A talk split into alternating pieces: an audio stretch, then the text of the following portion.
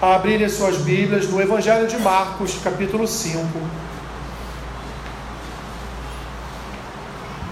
Marcos, capítulo 5.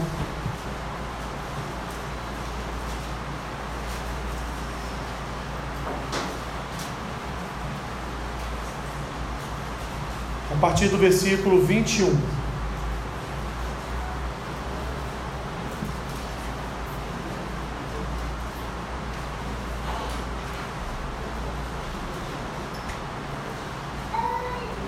Marcos capítulo 5, versículo 21.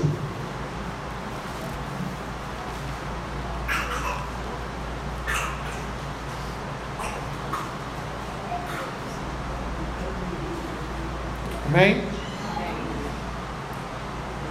Diz assim o texto em Marcos capítulo 5, versículo 21. Tendo Jesus voltado no barco para o outro lado, afluiu para ele grande multidão e ele estava junto do mar. Eis que se chegou a ele um dos principais da sinagoga, chamado Jairo, e vendo-o, prostrou-se aos seus pés. Insistentemente lhe suplicou: Minha filhinha está à morte. Vem, impõe as mãos sobre ela para que seja salva e viverá. E Jesus foi com ele. Grande multidão seguia, comprimindo-o Aconteceu que certa mulher que havia 12 anos vinha sofrendo de uma hemorragia e muito padecera a mão de vários médicos, tendo despendido tudo quanto possuía, sem contudo nada aproveitar, antes, pelo contrário, indo a pior, tendo ouvido a fama de Jesus, vindo por trás dele, por entre a multidão, tocou-lhe a veste, porque dizia: Se eu apenas lhe tocar as vestes, ficarei curada. E logo se lhe estancou a hemorragia e sentiu no corpo estar curada do seu flagelo. Jesus, reconhecendo imediatamente que dele saíra poder, virando-se no meio da multidão, perguntou: Quem me tocou nas vestes? Responderam-lhe seus discípulos: Vês que a multidão te aperta e dizes: Quem me tocou? Ele, porém, olhava ao redor para ver quem fizera isto. Então a mulher, atemorizada e tremendo, côncia do que nela se operara, veio, prostrou-se diante dele e declarou-lhe toda a verdade. E ele lhe, disse: Filha, a tua fé te salvou, vai-te em paz e fica livre do teu mal. Falava ele ainda quando chegaram alguns da casa do chefe da sinagoga, a quem disseram: Tua filha já morreu, mas por que ainda incomodas o mestre? Mas Jesus, sem acudir a tais palavras, disse ao chefe da sinagoga: Não temas, crê somente. Repitam comigo, meus irmãos: não temas, crê somente. Contudo, não permitiu que alguém o acompanhasse, senão, senão Pedro e os irmãos Tiago e João. Chegando à casa do chefe da sinagoga, viu Jesus alvoroço, os que choravam e os que pranteavam muito. Ao entrar, lhes disse: Por que estáis em alvoroço e chorais? A criança não está morta, mas dorme e riam-se dele. Tendo ele, porém, mandado sair a todos, tomou o pai, a, o pai e a mãe da criança, e os que vieram com ele entrou onde ela estava. Tomando-a pela mão, disse: Talitá cumi, que quer dizer, menina, eu te mando, levanta-te. E imediatamente a menina se levantou e pôs-se a andar, pois tinha doze anos. Então ficaram todos sobremaneira admirados, mas Jesus ordenou-lhes expressamente que ninguém o soubesse e mandou que dessem de comer a menina. Até aqui, meus irmãos. Senhor, abençoa-nos com esta porção da tua palavra nesta manhã.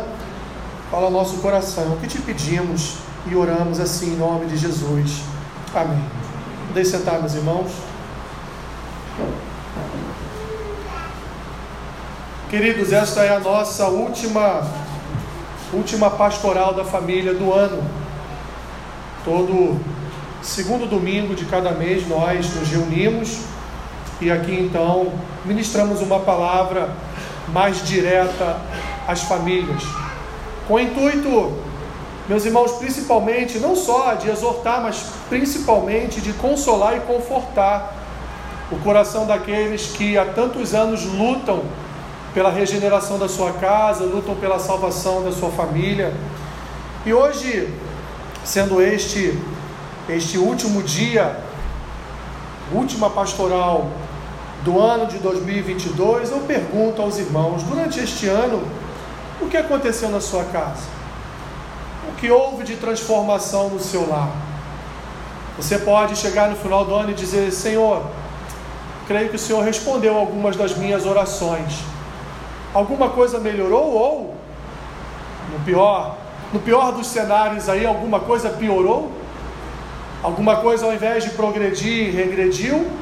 São perguntas, meus irmãos, que nós devemos fazer todo fim de ano, pois nós passamos todo ano, de segunda a segunda, de pastoral da família em pastoral da família, de relógio de oração em relógio de oração, sempre colocando as famílias desta igreja em oração, sempre buscando no Senhor o seu cuidado para com a nossa casa sempre buscando no Senhor a sua salvação, pois, como o próprio Evangelho de Mateus nos diz, no capítulo 1, versículo 18, Jesus nasceu para salvar os perdidos. Jesus nasceu para salvar os pecadores, Jesus nasceu para livrar os pecadores dos seus pecados. Assim as Escrituras nos ensinam.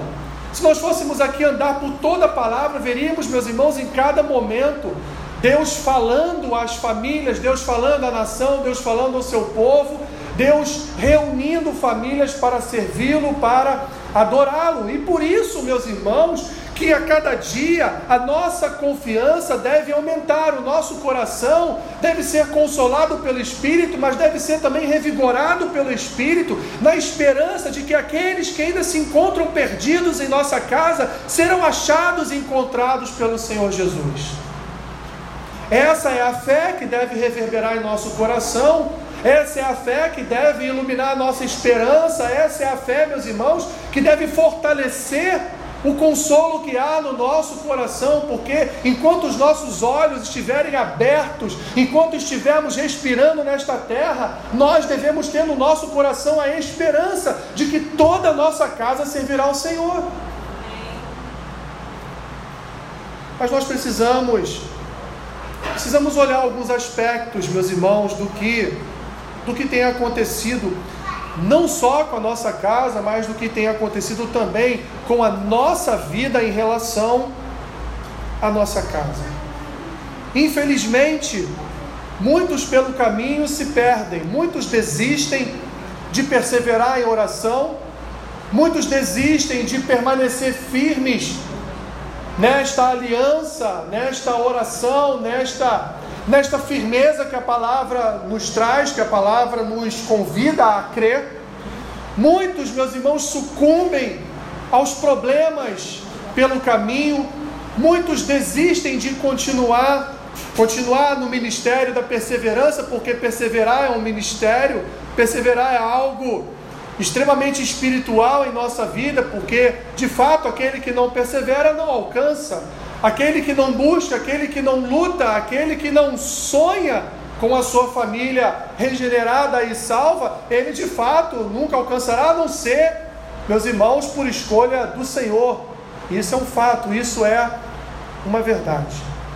Muitos, meus irmãos, até mesmo se afastam da igreja Muitos até mesmo deixam de vir naqueles cultos mais específicos para a família, pois bate um desânimo de fato, bate às vezes até mesmo um desespero em seus corações, porque parece que quanto mais estão ali nos cultos da família, quanto mais dobram os seus joelhos todas as segundas-feiras, orando pelo seu filho, orando por sua filha, orando pelo seu marido, orando por sua esposa, parece que a situação só piora.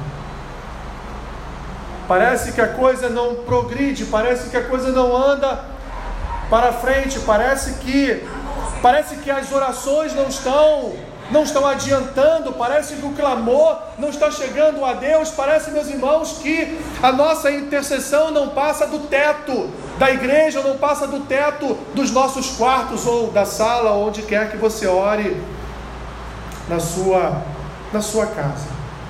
Mas eu quero dizer para vocês nesta manhã, quero aqui usar um exemplo, um exemplo, meus irmãos, de um homem que poderia buscar ajuda em qualquer lugar em Israel. Um homem que era, como diz o texto aqui, ele era chefe da sinagoga, ele era ali um dos maiorais da sinagoga, ele tinha todos os melhores médicos à sua disposição em Israel. Ele tinha, aliás, todas as melhores orações à sua disposição, porque afinal de contas, ele fazia parte ali do conselho dos sacerdotes, ele fazia parte do conselho das sinagogas, ele era um homem que era um homem que conhecia o Senhor, era um homem que era um homem, era um homem letrado nas escrituras, era um homem que conhecia a lei, era um homem que conhecia os profetas, era um homem, portanto, meus irmãos, que tinha um compromisso com o Senhor, e este homem, portanto, ele estava cercado de tudo aquilo que poderia ser oferecido a ele para que a sua filha vencesse aquela enfermidade e ficasse ali curada ou viesse a ser restaurada daquela enfermidade e não viesse a morte, como o texto aqui nos apresenta. Mas aquele homem, o maioral, aquele homem que tinha um certo poder em suas mãos, aquele homem que poderia reunir toda uma sinagoga em oração e jejum pela vida da sua filha, o que ele faz? Ele vai procurar, meus irmãos, vai procurar aquele que para ele, apesar dele ouvir falar, para ele pessoalmente era um ilustre desconhecido. Era um homem, um homem com o qual ele nunca havia tido contato, porque, contato, porque o texto em nenhum momento fala que Jairo seguia Jesus, que Jairo era amigo de Jesus, que Jairo era um daqueles que onde Jesus ia, ele ia atrás. Em nenhum momento o texto nos fala isso, o texto nos diz, já nos apresenta um homem poderoso em Israel, um religioso poderoso em Israel, que ele tinha tudo para ir atrás de qualquer outra pessoa mas ele encontrou em Jesus aquele que seria o único capaz de salvar a sua filha. Mas o que acontece aqui, meus irmãos, é algo curioso. Eu fiz questão de ler todo o texto para que viéssemos a entender o que aconteceu. Jesus, ele estava ali no meio de uma grande multidão. Ele recebe Jairo diante de si, ouve a a proposta de Jairo, houve o pedido de socorro de Jairo, e o texto nos diz no versículo 24 que Jesus foi com ele. É como se Jesus tivesse pegado na mão de Jairo ali, vamos lá, Jairo, vamos até a tua casa lá para ver o que está acontecendo com a sua filha. Só que no meio do caminho, apertado, conduzido por toda a multidão, ele meio que se separa de Jairo. Então ali surge um outro pedido de socorro a Jesus. Uma mulher que o texto nos diz que já havia gasto muito dinheiro tentando o que? A sua cura. Quando ela não viu mais nenhum outro método em que ela pudesse ser curada dessa sua hemorragia, que já durava 12 anos, ela encontrou em quem? No Messias, no Jesus, alguém que também não era amigo dela, ela não tinha contato com ele, ela não tinha relacionamento com ele, e talvez fosse ali a única vez que ela estivesse vendo Jesus diante dela, ela falou: agora é minha chance. E o texto diz: ela toca nas vestes de Jesus, Jesus sente sair, de, sair dele ali uma cura, e ele diz: quem me tocou? E os seus próprios discípulos dizem: mestre, o senhor está de brincadeira, né? Centenas, dezenas de pessoas aqui ao seu lado, te tocando, te apertando, te empurrando de um lado para o outro, e o Senhor quer que a gente saiba quem tocou a sua veste. Então ela já curada, porque ela sentiu no seu corpo a cura, ela se apresenta e fala com Jesus: Olha, fui eu, eu fui curada. Tudo isso, meus irmãos, num período de tempo que nós não sabemos quantos minutos isso durou, não sabemos nem mesmo se durou algumas horas. O texto não nos apresenta esse lapso de tempo, mas o texto nos apresenta o seguinte: uma pessoa buscou a Jesus e ele a atendeu no primeiro momento, mas ele atendeu uma segunda pessoa num segundo momento e aquele primeiro pedido ficou ficou ali. A gente chama na justiça de embargos de gaveta. O processo foi para gaveta e ficou ali em, em processo de espera. Imaginem vocês agora, meus irmãos, o desespero desse pai. Um homem respeitado na sociedade judaica, um líder religioso alçado à condição de maioral da sinagoga, estava agora diante de uma situação que ele não poderia fazer absolutamente nada, a não ser recorrer recorrer àquele que era inimigo dos seus amigos. Você já recorreu ao inimigo dos seus amigos? mas Jairo recorreu ao inimigo dos seus amigos, pois os fariseus, os saduceus, os sacerdotes daquele tempo, eles não viam Jesus com bons olhos. E Jairo, sendo um deles, fez o que? Recorreu ao inimigo dos seus amigos. Não só isso, meus irmãos, mas alguns minutos foram tomados dessa caminhada de Jesus até a casa de Jairo para essa possível salvação da filha deste homem. Após essa parada terrível, chega uma notícia. Versículo 35 vai nos dizer o que? Falava ele ainda. Quando chegaram alguns da casa do chefe da sinagoga, a quem disseram: Tua filha já morreu, porque ainda incomodas o mestre. Imagine, meus irmãos, o turbilhão de coisas passando agora na, na cabeça daquele homem, no coração daquele homem. Eu vim na pessoa que eu achava ser a pessoa certa. Eu vim nesse que chamam de Messias, eu vim nesse que chamam de Salvador, eu vim neste que, cujos relatos eu ouço, curou várias pessoas já de suas enfermidades. Eu vim a Ele, mas o que Ele fez? Ele, pelo caminho, deu atenção a uma outra pessoa. Imagina, meus irmãos, o coração desse homem agora. A minha filha morreu. Por que, que Jesus parou para atender aquela mulher, sabendo que minha filha estava morrendo? Ah, se ele tivesse corrido, se ele tivesse se apressado, se ele tivesse de fato pego na minha mão e corrido comigo, fugindo daquela multidão, minha filha agora estaria salva. Pensamentos, meus irmãos, muito comuns que poderiam estar passando na cabeça de Jairo, como muitas vezes passam na nossa cabeça. Por que, Senhor? Porque eu oro tantos anos na minha vida e a tua graça ainda não alcançou por completo a minha casa. Por que, Senhor, jejuo? Por que, Senhor, eu estou na igreja de domingo após domingo? Por que, Senhor? Eu prego a minha palavra em casa. Eu dobro os meus joelhos lá quando meu filho está dormindo no quarto dele, para não incomodá-lo. Eu dobro meus joelhos até na porta do quarto dele e oro por ele. Por que, Senhor, que até este momento o meu filho não foi salvo, o meu marido não foi resgatado? Por que, Senhor, eu não estou vendo até este momento um agir da tua mão sobre a minha vida, sobre a minha casa, sobre a minha família? Mas Jesus, meus irmãos, Jesus, já antes que esse sentimento tomasse o coração de Jairo, Jesus diz o que para ele no versículo 36? Não temas, crê somente. Eu quero dizer uma coisa a vocês nesta manhã, meus irmãos. A salvação ainda pode não ter chegado por completo na sua casa Provavelmente porque Jesus, nesse tempo, ou nesse momento, ou nesse lapso de tempo, ele pode estar curando uma mulher com fluxo de sangue. A salvação ainda não pode ter chegado na sua casa, não porque Jesus está distraído ou está ocupado, mas porque, meus irmãos, ele sabe o que ele vai fazer na sua casa daqui a um tempo.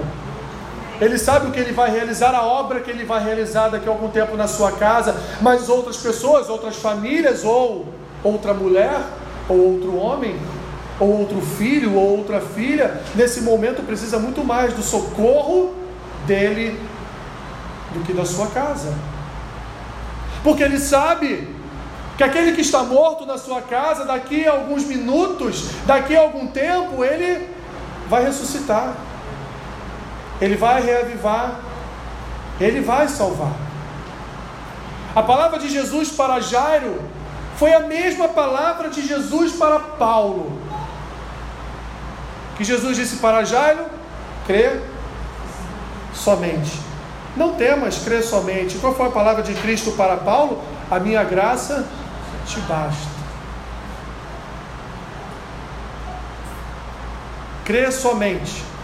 Esse, meus irmãos, é com certeza o segredo que Jairo aprendeu naquele dia. Qual era o cenário na casa de Jairo? Era um cenário de desolação, um cenário de tristeza, um cenário de morte. Um cenário onde, quando Jesus entrou, todos estavam pranteando, todos estavam chorando, todos estavam desesperados, porque a menina, aos olhos deles, já não respirava mais, já não tinha mais vida, já não havia mais nela o fôlego de vida.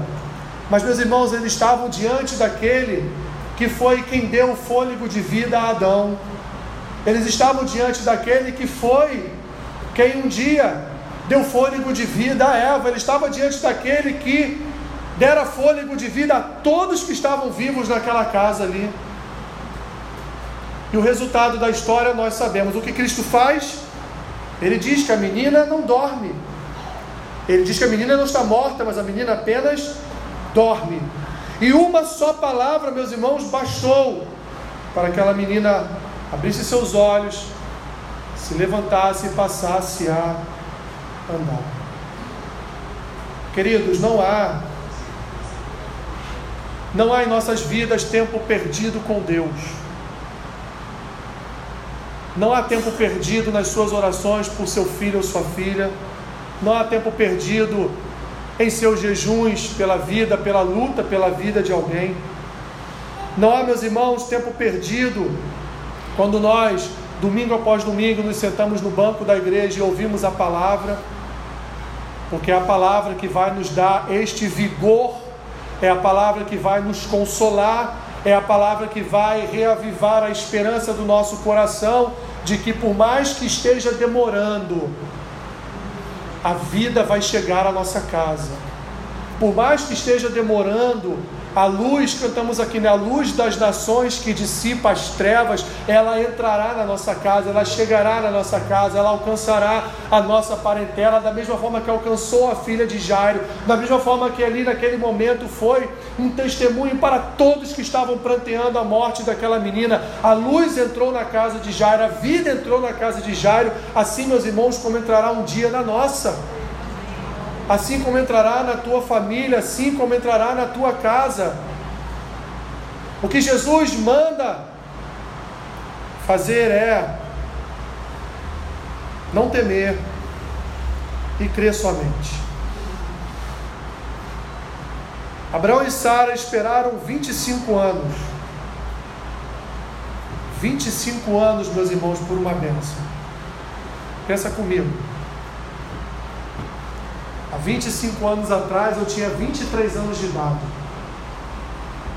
Eu tinha acabado de me formar. Já estava trabalhando. Já estava correndo atrás para casar com a minha esposa. Há 25 anos atrás. Imagine 25 anos de espera. Eu não sei quanto tempo você está esperando. Eu não sei quantos anos você tem orado. Não sei quantos litros de lágrimas você já derramou por sua família, por sua casa. Mas há uma promessa para nós, meus irmãos. E a promessa é: não temas, crê somente. Creia, meus irmãos, creia. Creia que nós veremos, como diz o salmista, a bondade do Senhor na terra dos viventes, no Salmo 27.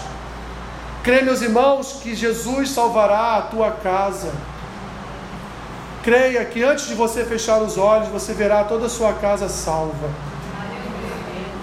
Creia, não esmoreça, não retroceda, não desanime, meus irmãos, mas continue perseverante, confiando, confiando que assim como ele ressuscitou a filha de Jairo, assim como 25 anos depois ele concedeu um filho a Abraão e Sarai, Assim como Deus, assim como Cristo realizou tantas obras, meus irmãos, através da Sua palavra, e talvez até em vidas de famílias que você conheça, creia que a bênção chegará à tua tenda. Creia que a bênção do Senhor chegará, chegará à tua casa, meu irmão e minha irmã. Basta crer, basta perseverar, basta prosseguir confiando no Senhor. Não importa se neste momento Ele está curando alguma mulher do fluxo de sangue. Não importa se neste momento toda a casa do seu vizinho foi alcançada pela graça de Deus. Não importa Se uma tia longe, longe da sua presença, se a casa de uma tia sua longe da sua presença foi alcançada pela graça de Deus, mas a sua ainda não foi por completo. O que importa é que Jesus está chegando. O que importa é que Jesus está a caminho. O que importa é que Ele está indo na direção da sua casa. Mas não temos crer somente. Senhor, em algumas situações é de fato o que nos resta. Às vezes o desespero bate a porta, às vezes somos alcançados, Senhor, por um desânimo, somos alcançados por um descrédito, somos alcançados por falta de fé, somos alcançados, Senhor, por tantas coisas, por tantos males. Mas a tua palavra, Senhor, ela nos revela que nós devemos somente crer. Crer na tua salvação, crer no derramar da tua graça, crer na tua obra em nossa família. E nós queremos nessa manhã pedir a ti, ó Deus, que tu venhas renovar, venhas renovar a nossa fé, venhas renovar a nossa esperança, venha renovar esse crer em nossos corações porque somos pó, somos falíveis, somos limitados, Senhor, em nossos pensamentos, em nossas emoções, em, nossa, em nosso relacionamento com o Senhor. Ah, Jesus, que nesta manhã o Senhor possa renovar essa esperança em nosso coração de que nós possamos dizer as mesmas palavras que Josué disse, que nós em nossa casa serviremos ao Senhor. Alcança, Pai, estas famílias, alcança estas vidas, alcança, Senhor, aquele que está perdido, alcança aquele que está longe da tua presença. Assim como o Senhor fez com a vida, com a filha de Jairo, Senhor, que tu venhas a ressuscitar aquele que se encontra morto em nossa casa, aquele que se encontra sem vida, aquele que já está até mesmo sem respirar. Que o Senhor venha soprar o teu fôlego de vida, Senhor, neste corpo. Que o Senhor venha soprar o teu espírito neste coração, Senhor. É o que nós te pedimos nesta manhã, ó Deus, crendo nas promessas da tua palavra, crendo no mover do teu espírito, crendo que o Senhor veio para salvar aqueles que se encontravam perdidos. Assim nós oramos, já de antemão agradecidos ao Senhor por toda a graça que há de ser derramada, salvando a nossa casa, em nome de Jesus. Em nome de Jesus Cristo, que vive e reina para sempre. Amém. Amém.